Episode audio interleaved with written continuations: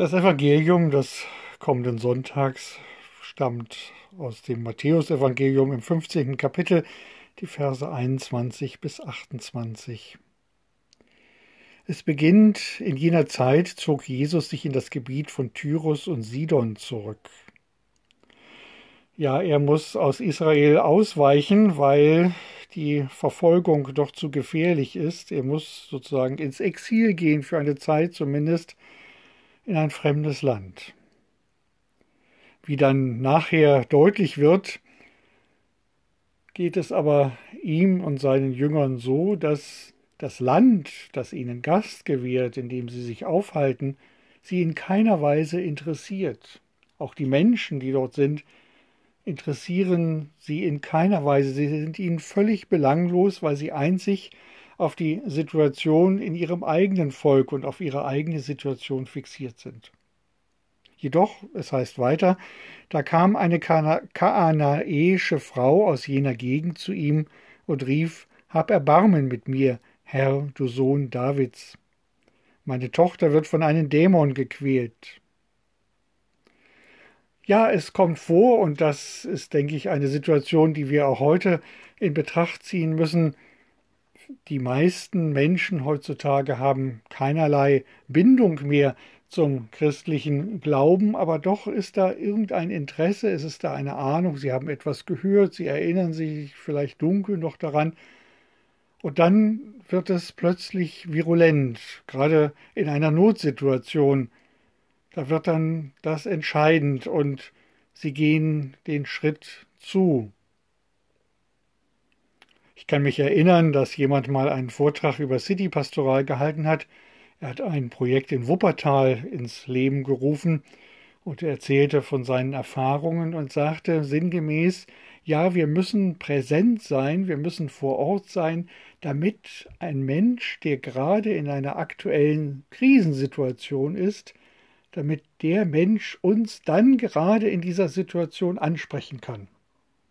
Unser Evangelium gibt da auch einen Hinweis dahin.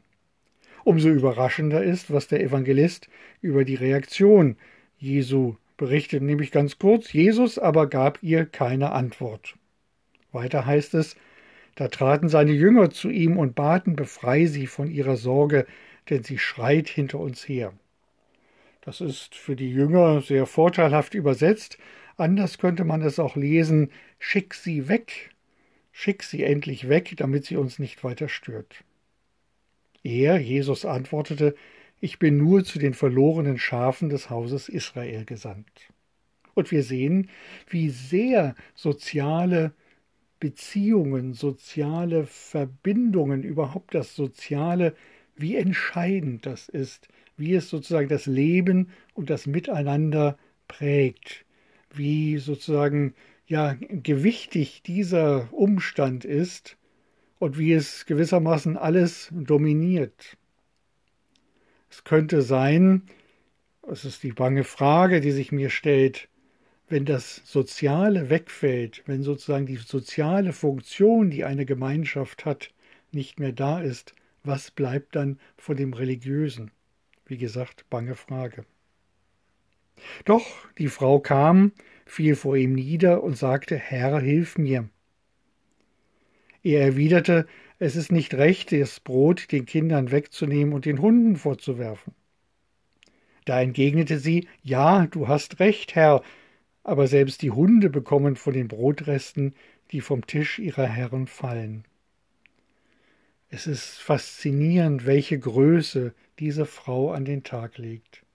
Sie wendet sich nicht zornig ab, sondern sie greift die Beleidigung, die ihr zugefügt wird, auf und sie nimmt dieser Beleidigung ihre Spitze. Und da wendet sich das Blatt. Darauf antwortete ihr Jesus, Frau, dein Glaube ist groß, was du willst, soll geschehen. Ich denke, in diesem Spannungsfeld sind unsere Kirchengemeinden auch gerade die ja sozusagen von einer, von ihrer sozialen Herkunft sehr homogen sind und ja nicht selten dazu neigen, sich auch ganz auf sich selbst zu konzentrieren, ganz in ihrer Binnensicht zu verbleiben und immer mehr den Blick nach außen zu verlieren. Insofern ist das, was unser Evangelium uns hier zeigt, sehr aktuell. Aber hier bricht sich Neues Bahn.